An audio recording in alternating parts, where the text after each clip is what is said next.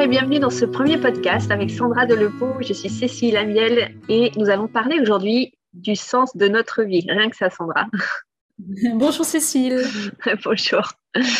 Donc, c'est vrai que c'est un thème qu'on a abordé euh, dans un des cercles du réveil des chamans que tu organises. Et c'était même le premier thème qu'on avait abordé. Et il me semblait important de commencer par ça dans nos podcasts parce que c'est une question que tout le monde se pose. Et au final, c'est vraiment lié à ta définition, celle que tu m'avais partagée ou que tu nous avais partagée de ce que c'est qu'être chaman. Donc déjà, le mot chaman, vous avez partagé la définition euh, Oui. Euh, l'origine Oui, alors le mot chaman, ça vient euh, du mot saaman, qui est un mot sibérien, qui veut dire celui qui agite les jambes, les bras, et qui entre dans une transe qui se rapproche à la transe des animaux.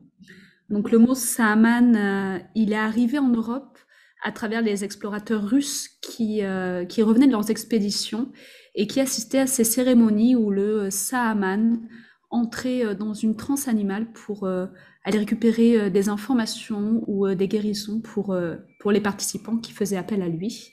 Oh. Donc le mot chaman, comme on l'utilise aujourd'hui, il vient du mot Saaman sibérien, mais en réalité, chaque culture, chaque pays, chaque peuple premier a un mot différent pour, euh, pour identifier son Saaman. Donc en Mongolie, c'est le Bo. Euh, en Amérique du Sud, c'est le Curandero ou le Brujo. Chez les euh, Singalais du Sri Lanka, c'est le Udura. Et donc, c'est nous actuellement qui utilisons le mot chaman pour faire le lien et donner une identité. Mais chaque population locale a, à, sa propre, à son propre mot et son propre vocabulaire pour... Euh, pour identifier le chaman. Et à travers cette origine, donc en fait, on a des... Là, on parle de personnes qui sont euh, désignées comme chamanes, et donc c'est un peu les, les personnes qui font le lien entre le monde subtil, on va dire, et le monde de la matière, et qui aident à, des guérisons, qui est un peu la personne qu'on va voir un peu référente pour euh, se connecter à, cette forme euh, multiple qu'on peut avoir en tant qu'être humain, enfin entre quatre tout court. Mais si ce podcast s'intitule Touche chaman, c'est parce que ce que j'ai compris à travers ce que tu nous présentes, c'est que au final, on a tous quelque part ce, pouvoir entre guillemets en nous qu'on développe plus ou moins, dont on a conscience plus ou moins. Mais au final, ça nous relie justement à, à ce qu'est la vie et à ce que représente la vie. Et donc, j'aimerais bien que tu nous partages, ok, c'est quoi en fait selon toi, notre vie en tant qu'être humain, qu'est-ce qu'on est venu, euh, qu'est-ce qu'on est venu faire sur cette terre et quel est le lien avec ce, mot chaman? Alors, je pense que notre mission sur Terre, notre choix de venir et d'incarner sur Terre, appartient à un mystère qui est bien plus grand que la forme, que le monde 3D et euh, que ce pourquoi on nous a éduqués. Euh, on est toute une grande humanité en voyage, on est tous porteurs de dons et de blessures que nous sommes appelés à traverser collectivement. Et c'est comme si, euh, avant de naître, chacun acceptait de prendre en charge euh, une partie de ses blessures, une partie de ses dons, une partie de ce karma de l'humanité, pour essayer de le transcender et de le porter dans l'amour, de porter l'humanité dans l'amour. Donc pour moi, l'humanité de demain, ce sont euh, des, des, femmes et des hommes qui sont tous chamans dans l'idée de l'expression du potentiel qui nous habite D'accord. Et ce potentiel, c'est celui de, de, laisser couler la vie en soi quelque part et, en même temps d'être euh, actrice, acteur. Il y a une forme de responsabilité en prenant notre place et en, en prenant en compte toutes ces dimensions de notre être. Oui, c'est comme si euh, l'invitation actuellement euh, pour, pour nous humains incarnés, c'est de regarder autant à l'extérieur qu'à l'intérieur de soi, comme si on, on avait appris à nous déplacer dans une maison. Euh, dans cette maison, se déplace facilement dans la cuisine, la chambre et la salle de bain. en réalité, il y a aussi un grenier, un sous-sol, des caves. Euh, et, petit à petit, prendre conscience que la maison, elle est plus grande que ce qu'on pensait, qu'il y a des espaces qui appellent en nous, qui existent en nous, qui sont créateurs en nous, et qui dépassent le monde de la forme pure et le chaman, c'est celui qui va apprendre à se mouvoir dans les différents espaces de sa maison intérieure et qui va apprendre à créer, à transformer sa réalité extérieure depuis ses mondes intérieurs, des mondes intérieurs qui sont connectés euh, à une humanité une et porteuse d'une même source d'information. Donc, euh, dans cette humanité de demain, où c'est la manifestation, la réalisation, le déploiement des chamans en nous, l'invitation, c'est euh, d'apprendre à se mouvoir dans les différents espaces, de prendre soin de ce qui nous habite, de nous incliner devant cette destinée qu'on a choisi de porter dans ce temps précis d'incarnation, afin de pouvoir co-créer euh, depuis toutes ces grandeurs endormies à l'intérieur de nous. Ok. Pour quelqu'un qui nous écoute et qui a, a, conscience de ça, mais qui en même temps se dit, ok, mais comment je me connecte à toutes ces parts en moi? Comment concrètement dans la matière, en fait, je peux incarner ce chaman Alors le premier mouvement, je pense que c'est celui de, de ne plus projeter à l'extérieur ou sur d'autres euh, la notion d'un don chamanique, mais de prendre conscience qu'à l'intérieur de moi, il y a cette possibilité euh, qu'on peut appeler chamanique, qui appartient en fait à la grandeur de l'humanité. Chaque humain a la possibilité, le potentiel, et sans l'appel de son âme, à revenir à l'intérieur de soi et à modifier sa danse. C'est comme si le don chamanique, c'est le don de l'humanité quand elle manifeste toutes ses beautés, tout son potentiel. Ah. Le premier mouvement, ce serait vraiment de revenir et de dire, OK, c'est en moi. Et depuis ce c'est en moi, s'autoriser à laisser se déployer ce qui appelle, ce qui vibre ou ce qui parle en moi. Donc ça veut dire quelque part faire une forme de silence en soi. Et, c'est vrai qu'on parle beaucoup de, rituels et de, choses qui euh, permettent quelque part, de, et de méditation aussi, et de, pratiques en fait qui permettent de se reconnecter à soi et de, se, de faire ce silence qui permet peut-être d'écouter ce qui vient et, de, et de, se laisser porter par le mouvement plutôt que de, euh, de vivre de manière un peu robotique, automatique chaque jour. Est-ce qu'il y a des choses que tu as envie de partager par rapport à ça justement et... Alors je pense que le donc le premier mouvement, c'est de dire, OK, ça peut être en moi aussi. Ensuite, euh, il va falloir freiner, c'est-à-dire freiner, s'arrêter et se dire, et si je pouvais fonctionner différemment? Et si la réalité que je voyais, euh, elle pouvait être vue de manière différente? Et dans ce mouvement de ralentir puis de freiner pour s'autoriser à libérer de nouveaux espaces, les rites et les rituels, ils vont nous permettre, comme un acte psychomagique, de s'autoriser à entrer dans un espace du sacré et donc de la mhm. magie. Et depuis cet espace-là, on va se sentir peut-être plus en sécurité ou davantage autorisé à laisser se manifester des choses nouvelles et des espaces nouveaux à l'intérieur de nous. Oui, donc c'est plus un cadre, on va dire, propice pour se poser et, prendre ce temps et, conscientiser quelque part ça, euh, plus qu'une nécessité en réalité, parce qu'on est connecté tout le temps. Euh, euh, on est connecté tout le temps et on peut y revenir en l'espace d'une seconde euh, dans cet espace du sacré puisqu'il nous habite. Mais c'est vrai que créer un rite ou un rituel, c'est euh, rentrer aussi dans une forme de rite et rituel dans notre quotidien et de ramener cette sacralité, ce temps de lenteur, ce temps de célébration, ce temps de silence et l'ancrer à l'intérieur de notre réalité quotidienne qui est souvent une course effrénée euh, et infinie. Ouais du coup, qu'est-ce que, vers quoi nous amène euh, finalement ce, mouvement? Le mouvement intérieur, c'est comme si euh, on s'est projeté jusqu'à présent dans, dans une forme 3D et en revenant vers l'intérieur, en récupérant des parties de nous qui ont été éparpillées ou qui ont été fichées dans cette forme 3D, on va pouvoir ensuite se redéployer dans plus d'espace, dans plus de complexité et donc dans plus de complétude. C'est comme si à travers ce mouvement intérieur et ce retour à soi, on allait pouvoir petit à petit se familiariser avec d'autres espaces de notre maison intérieure, avec d'autres voix, avec d'autres mélodies. Et depuis ces espaces-là qu'on va de nouveau se réapproprier, on va pouvoir se manifester avec plus de puissance et de complétude dans la matière et dans la réalité quotidienne.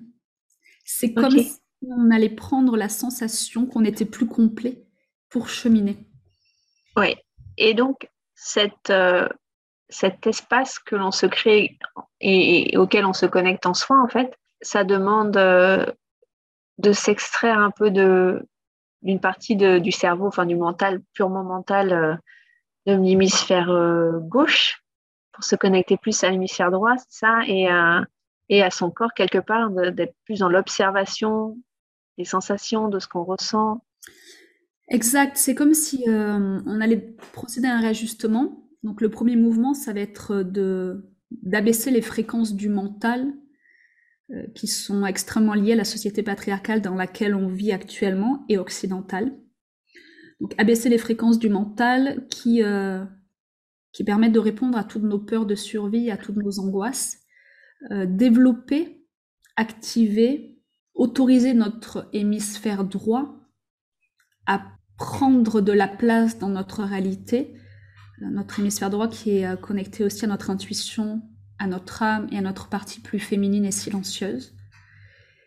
Et depuis ces deux mouvements-là, nous autoriser à observer la réalité avec une plus grande ampleur, observer qu'est-ce qui rentre dans ma réalité, quel champ d'information m'arrive, quelle relation est-ce que je suis en train de, vivre, euh, qu'est-ce qui m'appelle à l'extérieur, mais qui provient de mon monde intérieur. C'est comme si le quotidien devenait un rituel où, à peine levé, j'observe ce qui se passe autour de moi et ce qui appelle autour de moi et qui vient, qui vient me chercher. Oui, on est plus dans le moment présent parce que quand on est connecté au mental et à l'hémisphère euh, gauche, pour le coup, on est, on est beaucoup dans, soit dans ses peurs, donc dans les histoires du passé, soit dans ses projections. On n'est pas forcément toujours dans le moment présent. Et on est, on est plus dans le contrôle aussi, dans chercher à contrôler, en suivant la notion de, de sécurité et de linéarité. L'hémisphère droit, il va ramener euh, le moment présent, comme tu le dis si bien, la fluidité, la magie, le mystère. Euh, il nous reconnecte à la danse de la vie. C'est l'hémisphère gauche cherchait euh, parfois, voire souvent à contrôler et à penser que moi, Sandra, je sais, quand je réouvre la possibilité à l'hémisphère droit de s'exprimer, je laisse de nouveau la danse de la vie circuler en moi et dans ma réalité. Et du coup, je m'ouvre à de nouveaux champs de possibles et je m'incline à une intelligence qui est plus grande que moi. Hmm. J'ai envie de rebondir là-dessus parce que il y a forcément des choses qui se passent dans notre réalité externe quand on commence à, bah, se reconnecter quelque part en, soi, comme des expériences qui, de vie qui nous, euh, qui nous aident à développer ces super pouvoirs qu'on a en fait, c'est comme un cercle vertueux où plus on se connecte à ça, plus on ouvre, plus on reçoit d'informations, plus la vie nous présente des situations qui nous permettent, avec les outils et les ressources que l'on a, de pratiquer, euh, de transformer, de guérir. Est-ce que tu peux nous, nous parler, partager un peu là-dessus? Euh, Oui, l'image qui me vient, c'est à travers les couleurs. Si je pense, et j'ai grandi avec le monde en noir et blanc, je vais voir le monde en noir et blanc. Si je commence à l'intérieur de moi à me réapproprier ou à laisser se déployer d'autres couleurs, si je prends conscience qu'il y a du rose, du bleu, qu'il y a d'autres champs de réalité qui existent, euh, je vais être capable ensuite de les lire à l'extérieur de moi. Et en fait, les autres couleurs ont toujours été là, seulement je ne les voyais pas, et plus je les réintègre en moi et je leur donne l'autorisation d'exister, plus je suis capable de, de voir toutes les différentes euh, euh matisses, subtilités, les, les, différentes, euh, les différents tons, les différents. Euh, et plus, du coup, je vais rentrer dans une précision dans mon voyage existentiel. C'est comme si, au lieu d'être linéaire et 3D, il devient multiforme, multidimensionnel et multicouleur. Mhm. Et donc, je vais pouvoir exprimer plus de moi, plus de mes dons, plus de mon potentiel, en fait. Donc, du coup, le monde intérieur et le monde extérieur grandissent ensemble. Le chemin, le chemin, il mène vers quoi? Plus d'amour pour soi?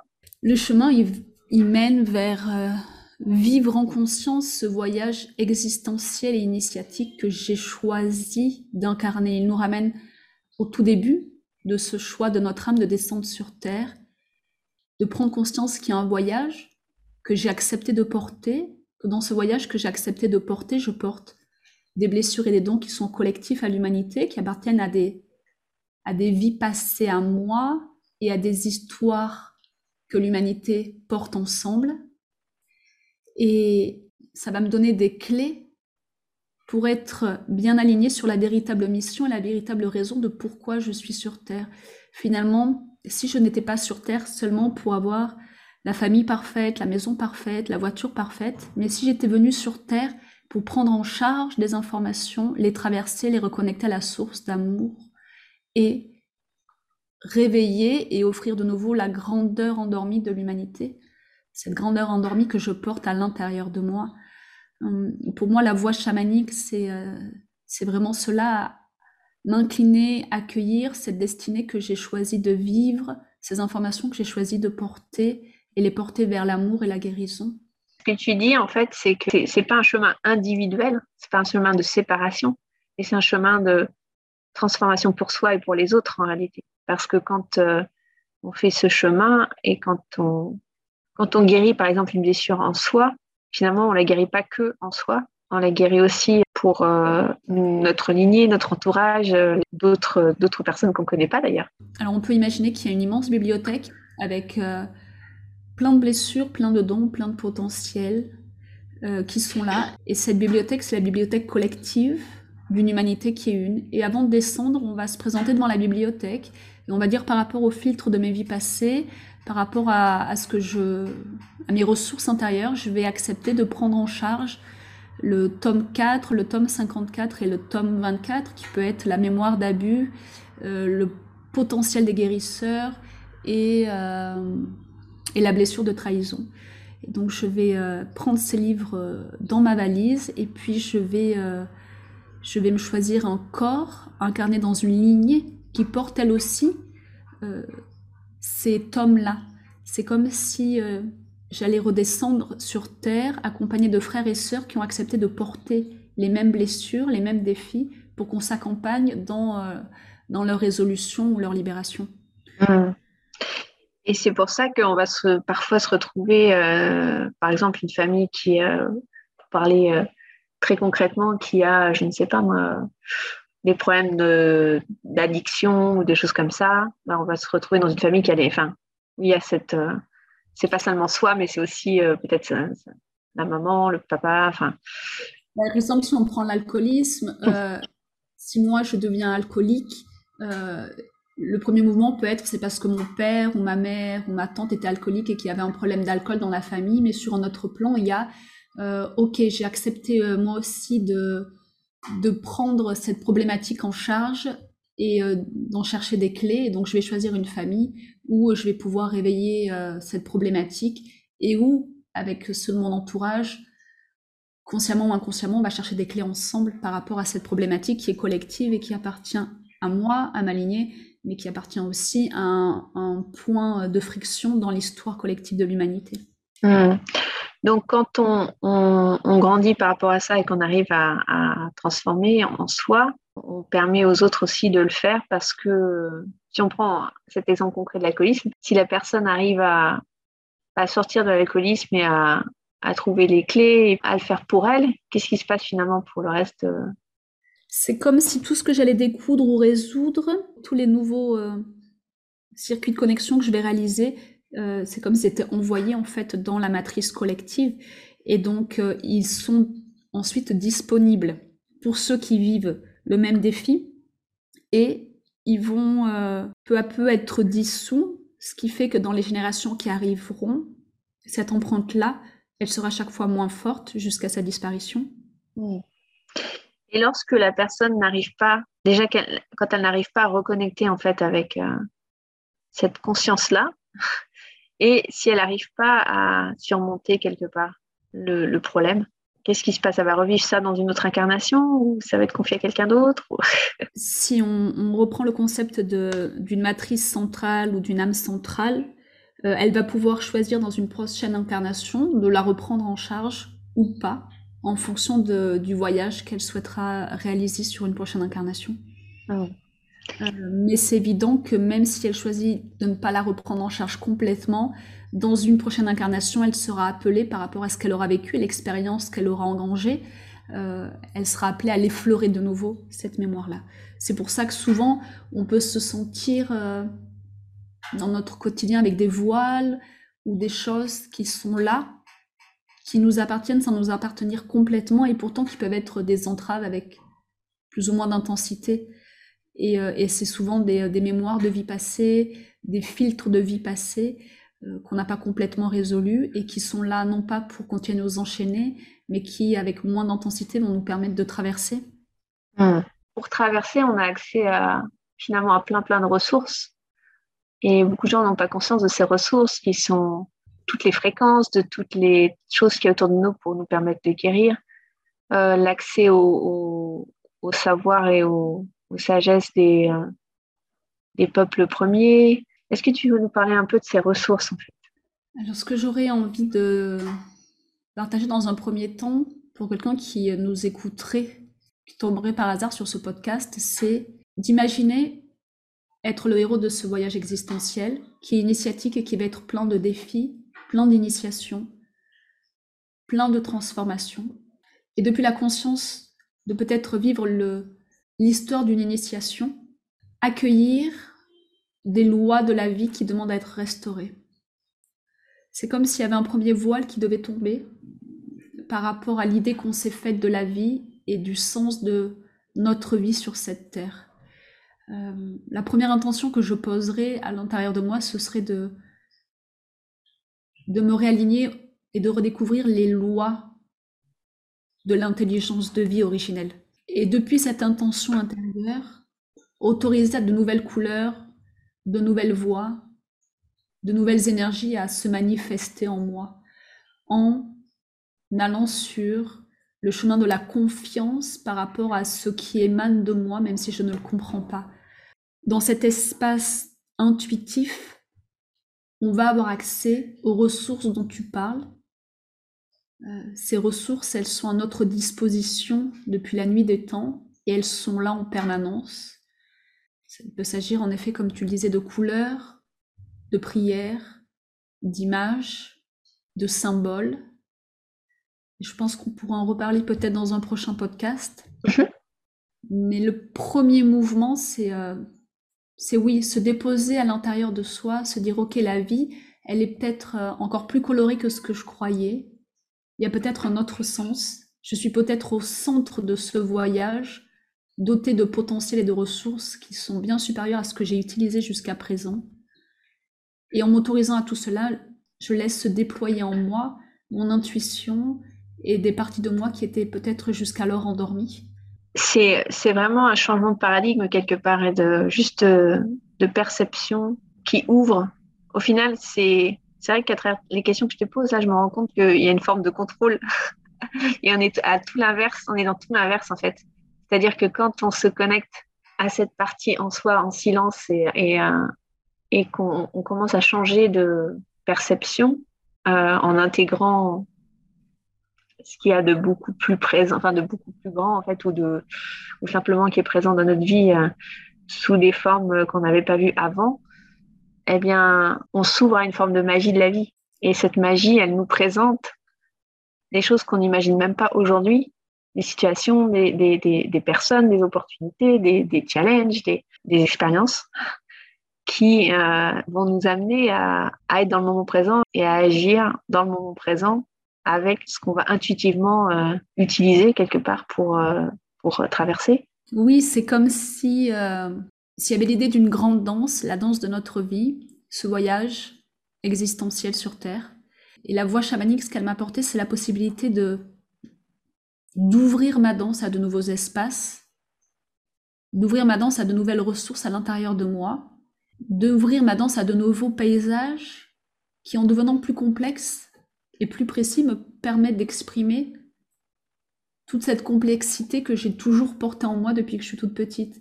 C'est comme si petite, euh, on me présentait une vie avec euh, trois ou quatre couleurs, et moi à l'intérieur, ça bouillonnait de couleurs, et je n'arrivais pas à, tout faire entrer dans ce qui m'était proposé. Et c'est ce qui m'a poussé petit à petit à l'explorer à ouvrir, à créer de nouveaux espaces en moi, à chercher à comprendre. Et le mot qui me vient, c'est se repositionner par rapport à la danse de la vie, s'autoriser à se repositionner avec encore plus de beauté et de grandeur intérieure, avoir encore plus foi en tout ce qu'on porte en nous et tout ce qu'on vient manifester, expérimenter. Et ce repositionnement, c'est d'abord de soi vers soi, sous les étoiles, devant le cosmos, de dire et si j'étais beaucoup plus? Et s'il y avait des parties de moi qui étaient endormies et qui attendaient le réveil? Et si dans ces parties endormies, il y avait un potentiel manifesté dans les temps anciens qui demandait à se réveiller à nouveau? Tout ça à l'intérieur de moi. Et depuis cet espace intérieur et silencieux, observer la réalité extérieure qui se modifie toute seule, non pas parce qu'elle change en soi, mais parce qu'on est capable de la voir avec plus de précision et dans d'autres tentes. J'aime beaucoup cette image que tu viens de donner. Et c'est un peu comme si on élargissait d'un coup, euh, on avait des œillères quelque part et qu'on élargissait, euh, on enlevait ces œillères et qu'on avait accès à une vision un peu 360, quoi. oui, c'est exactement ça. une vision 360. Et, et plus on s'installe dans cette vision 360, plus on va développer des outils et un langage intérieur qui va nous permettre de devenir chirurgical dans notre rituel quotidien. C'est-à-dire que quand je vais me lever le matin et que je vais commencer ma journée, donc pour les Toltecs, la journée comme on l'entend nous, elle, elle fait partie du rêve, elle peut être le monde des morts, et il y a le risque d'endormissement, dans le sens où si je vis mon quotidien par inertie, et seulement euh, guidé par les fréquences du mental de l'hémisphère gauche, euh, je vais me couper de ce qu'est la vie véritablement. Et en réalité, je risque de vivre ma journée, mon réveil, comme endormi dans le rêve. La base de tout ça, c'est euh, l'amour. L'impulse de tout cela, c'est l'amour. Le choix de revenir sur Terre, c'est par amour. Et ce que notre âme veut profondément expérimenter à chaque instant, c'est l'amour. Et comme la vie est merveilleusement bien faite, ce qu'elle va faire, c'est que dans notre quotidien, elle va nous envoyer des expériences, elle va nous faire vivre des sensations qui ne sont pas l'amour. Et à chaque fois qu'on va vivre ces sensations qui ne sont pas l'amour, en réalité, ce ne sera pas à fuir ou à ignorer, mais ce sera à, entrer dans cette possibilité de porter de l'amour dans des zones qui en nous sont coupées de l'amour. Vivre le quotidien dans l'éveil, dans le réveil, c'est commencer à accueillir sa réalité et chaque détail de sa réalité comme des espaces informationnels à la recherche d'amour et de guérison. Je trouve ça un beau mot de la fin. ben, merci beaucoup Sandra. Il y a plein plein de questions qui me viennent, mais je pense qu'on va réserver ça pour euh, d'autres sujets, d'autres thèmes pour notre podcast. J'espère que vous avez apprécié autant que moi et on vous retrouve très vite pour euh, le suivant. Merci à toi Cécile. Merci Sandra. Au revoir.